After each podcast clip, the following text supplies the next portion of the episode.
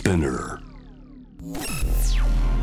時代を切り開くイノベーター創造的思考未来へのビジョン人間の拡張こだわりの追求革新的なクリエーション。その道の先へ。 Road to Innovation 通りすがりの天才カートムがナビゲートしている JV イノベーションワールドここから Road to Innovation のコーナーでございます、えー今夜はですねゲストに科学者兼発明家で CRRA 機構長の村木和美君をお迎えしています。これで、えーはいご無沙汰しております。ご無沙汰してます。もうあれなんですか？ドクター村木と呼んだ方がいいんでしょうか？いえいえ。え今いやでもどういう本当4年ぶ感じなんですねすかはい今学生？あ、はい、今、大学4年生ですう。んえ次はえっ、と博士号とか取るんですか？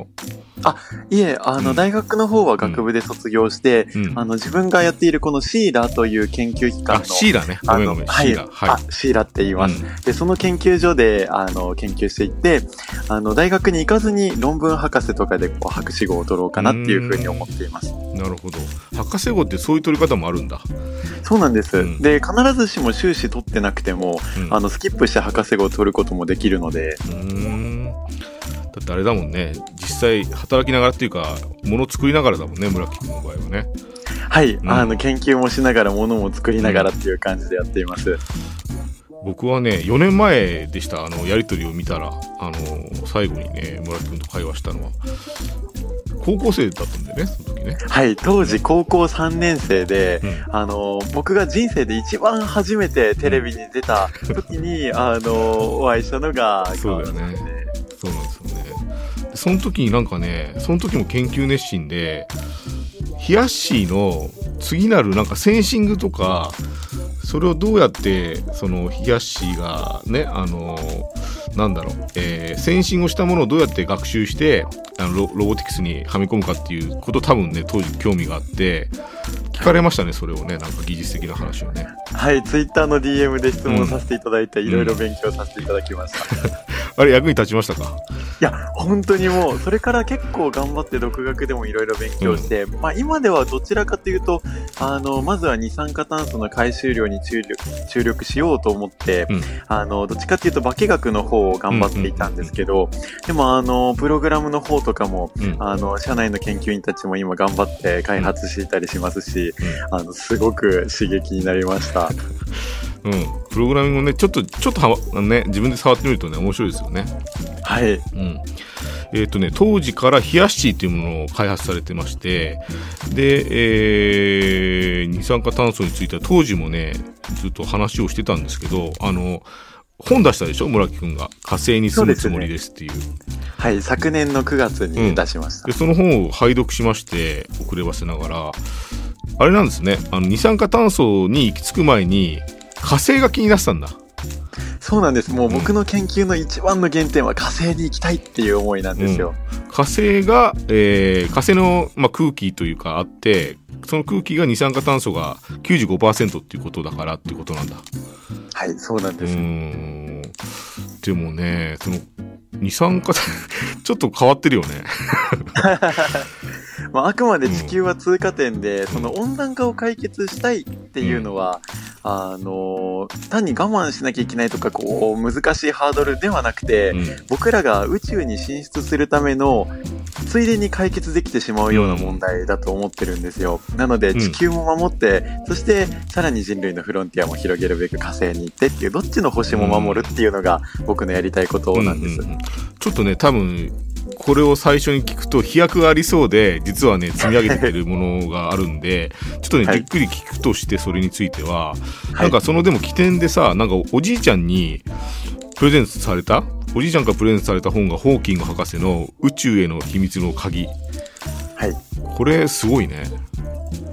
いやもう本当に読んだ時衝撃的で、うん。もう、そのホーキング博士の宇宙への秘密の鍵という本を読んで僕は人類で初めての火星人になるんだと思ったんですよね。ホーキングさんもさいろんな本書いててこの本はどっちかというと分かりやすい本だよね。そうです、うん小学生でも読めるようなうん宇宙冒険小説なんですよね。うん、でもそれを小学生の時にキャッチしちゃったんだね村木君はね。そうですね。最初は難しそうかなと思って、ちょっとためらっていたんですけど、せっかく祖父がプレゼントしてくれた本なのでと思って読み進めたらもう手が止まらなくて、えー、すごいおじいちゃんだね。おじいちゃんは何してる人なんですか？でも祖父は、あの、科学者とかではないんですよ。えはい。あの、まあ、工作とかはすごく得意だー、ったので、うん。それこそ冷やしとかは高校生の時とかは一緒にこうトンカントンカン作ったりなんかしましたね。えーじゃあでもそういう科学とかに興味がある人だったんですね。あのーまあ、僕が科学好き、宇宙好きだっていうのは、うん。あの家族の間でもこうみんな知っていたので、それで、あの、かずみだったらこの本好きだろうということで、祖父がどうも書店で大々的に売られていたその本を買ってきてくれたみたいなんですよね。うん。素晴らしいいい話だよな。なかなかおじいちゃんからもらったものからねなんかそうやって伝えられるっていうのはなかなかねすごいいい話だなと思うんですけど確かにねそのホーキングの本に火星の夕焼けみたいなのが出てくるんですよね。そうなんです。うん。もう情景も美しいですし、うん。あと写真も載ってるんですよね。載ってますよね。あれってでもなんで青いんですか？火星の夕焼けってこれってなかなか諸説あって、うん。これだって厳密に説明することはまだ実際にも言った人もいないわけなのでうん。難しいんですけど、うん。一つあの原因として言われているのは、うん。あの火星の砂が原因だと言われていたりします。ほうほあの火星って酸化鉄という、まあ、要は錆びた鉄ですよね。ん、の、あのー砂でできていたりして、うん。まあ、で、そ自転車とかのあの、ハンドルとかについているあの赤茶けたやつが成分だったりするので、うん。まあ、なので火星って真っ赤っかな赤いんですけど、うん。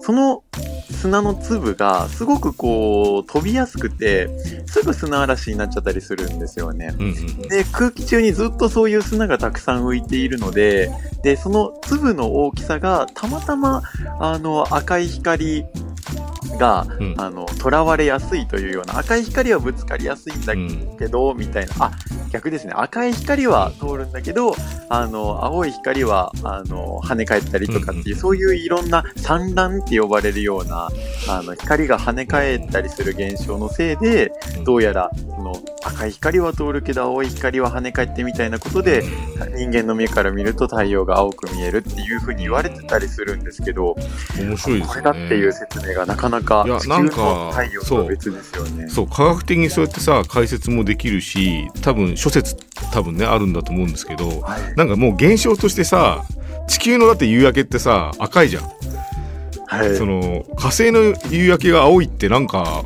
不思議ですよねなんか縁を感じますねなんかねそうなんです。うん真っ青な海に真っ赤な夕焼けっていうのと全く真逆の赤い砂漠に青い夕日って、絶対これを一番乗りで僕は見たいんだってうん衝撃走ったんですよね。小学4年生の時でした。すごい早いね早いし火星はドリーミーだなと思ってちょっと火星の曲を挟んだとねあの村木君とね二酸化炭素は敵なのか味方なのかって話をしたいと思いますぜひ。はい。はい。おとぎ話の火星という曲をお送りしました。ロートイノベーションのコーナー、今夜は、えー、科学者兼発明家の村木くんをお迎えしてね。村木くんってやっぱ、話が分かりやすいね。本当ですか？嬉しいうです。ん。今日初めて聞いた、その、火星のなぜ青いかって話を今日初めて聞いた人も、分かる言葉で説明してくれるよね。ありがとうございます。実は僕、うん元は根っからの文系出身なんですよ。ほうほうほうほう。もう、あの、国語、社会、英語はピカイチにできるけれど、数学と理科、特に数学がもうダメダメだったんですよ。けど、へーただ、科学の実験はすごく好きで、うん、研究のスキルだけはとても自信があったので、あの、なんとか頑張って勉強したんですよね。なので、科学が嫌いだっていう人にこそ、科学の魔法とかが伝わるような活動をしていきたいなって思っています。そのなんかやっぱじゅ実験実践主義みたいなところがなんかエピソードが現れてるんだと思うんですけどあの村木君はですね小学生の時にペットボトルで火星を再現しようとしたと。そうなんです。一番最初の実験で。こ。れはちょっとどういうことなんですか、あの、火星が二酸化炭素だらけの星だって知って、うんでも僕は火星を住めるようにしたかったんですね。でそこで、じゃあまずは二酸化炭素を集めてどうにかしようってことを考え始うんめて、うんそれでペットボトルの中にうん。庭から引っこ抜いてきた雑草を入れて、うん。そしてドライアイス、二酸化炭素の固体を一緒に入れてうん。蓋をして、で二酸化炭素だらけの空気の中で植物ってどれくらい生きるのかなっていう実験をやってみたんですね、でも普通植物って二酸化炭素を吸って酸素を吐く光合成ってしますけど、うん逆に僕ら人間と同じように酸素を吸って二酸化炭素を吐き出す呼吸もするわけなので、うん。二酸化炭素しかない空気の中だったらさすがに枯れちゃうんじゃないかなって思ったんですね、うんでも結果は全然違ってうん。3日間くらいピンピン生きてたんですよ、うん。でそれがどうやら調べてみると植物が自分の光合成で作り出した酸素を自分の呼吸に回すっていううん。何やらすごいことをしてたんですけどでそれで僕はあのそうかそうか植物は火星でも結構うまくいくんだなとか思ったんですけど、でもそこであの植物ってすごいって方向に行かなくて、二酸化炭素って面白いって方向に行ってしまって、そっからかれこれ12年間二酸化炭素マニアを続けてるって感じなんですよ。すごいよね。なんか村木君が多分小学生の時に試してることって確かに教科書に書いてあったんだよ。その二酸化炭素とかね。あの光合成の話も書いてあるし、あと二酸化炭素の個体がドライアイスってこともなんか書いてあったような気がしてだからあれなんだよね。決して飛躍したことはやってなくてでもその行動って別に学校単位でやらないじゃないですか。そのみんなで火星をペットボトルで作ろうみたいなことやんないけど自ら動いたわけだよね。そうなんです。なんかあの、うん。使ってる知識自体は当時の自分の知識うん。レベルしかなかったんですけど、なので先取りで何かを学んだわけではないんですけど、あの、あ、あの小学校何年生の時のあの先生が言ってたこのことと、この間の授業で習ったこのこと組み合わせたらこんな面白いことできるんじゃないかなって結構思いついたりする時があって、そうやってもう自分の知識の中で戦ってきた感じです。そのなんで勝手にそういうのやったんだろうね。点数にはなんないでしょ学校の。いやー僕は探求心かな。そうですね、ん。なんでってやっぱり気になってしまうのと、うん。あとはやっぱりどうしても火星に行きたいからじゃないかなって思います。えー。なんかね僕はちょっと一応さ話をする上でねあの会話の内容をちょっと台本に起こしてみようと思ってでね村木君はあの本の中でも二酸化炭素に恋をしたって書いてたからさ、はいなんか酸素とはいい友達ですかとかさオゾンと浮気したくなれませんかって僕台本に書いたんだけど申し訳ないよこんなこと書いて。いえいえ、で一応答える？一応恋したでしょ？二酸化炭素に。はい。酸素とはどうやってるんですか？酸素はいい友達ですか？酸素は、あの、どちらかというと、その、友達も何もうん。二酸化炭素の僕はもう親戚だと思っていて、ああ親戚ね。うん。はい。結局二酸化炭素も、うん。まあエネルギーはかかるんですけど、うん。分解すれば酸素にすることだってできるので、まあまあそうだね、うん、あの火星上の二酸化炭素を分解してどんどん酸素を作って人間の呼吸用にしたり燃料にしたりすることもできるはずなので、ね。僕自身はもういとこくらいに思ってます、そうだね。どっちがどっちって話でもないもんね。はい。うん。なるほどね。オゾンとはどうですか？浮気したくなりますか？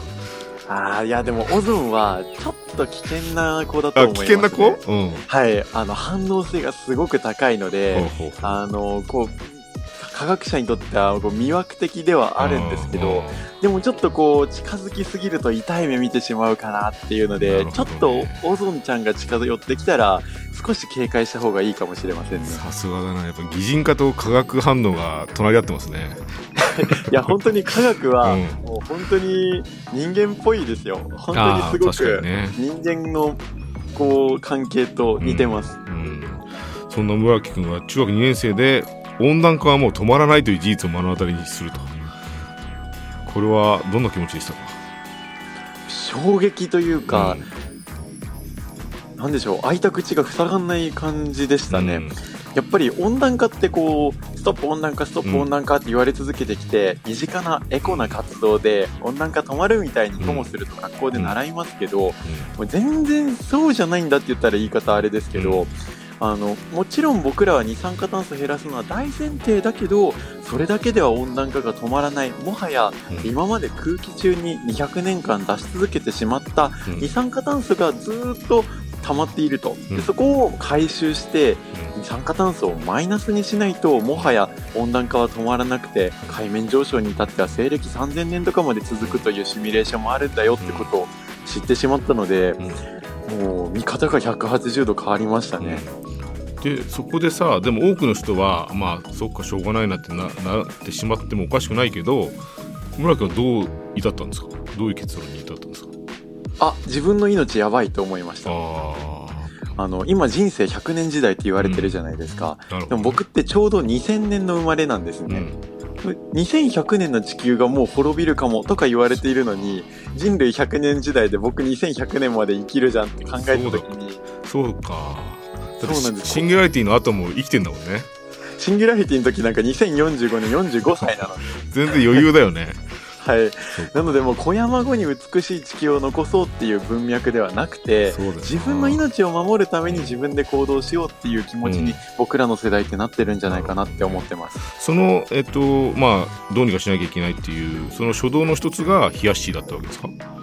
そうです。うん、ヒヤッシーっていうプロダクトは僕がね説明聞いてて覚えてるのは、まあ、二酸化炭素を集めると。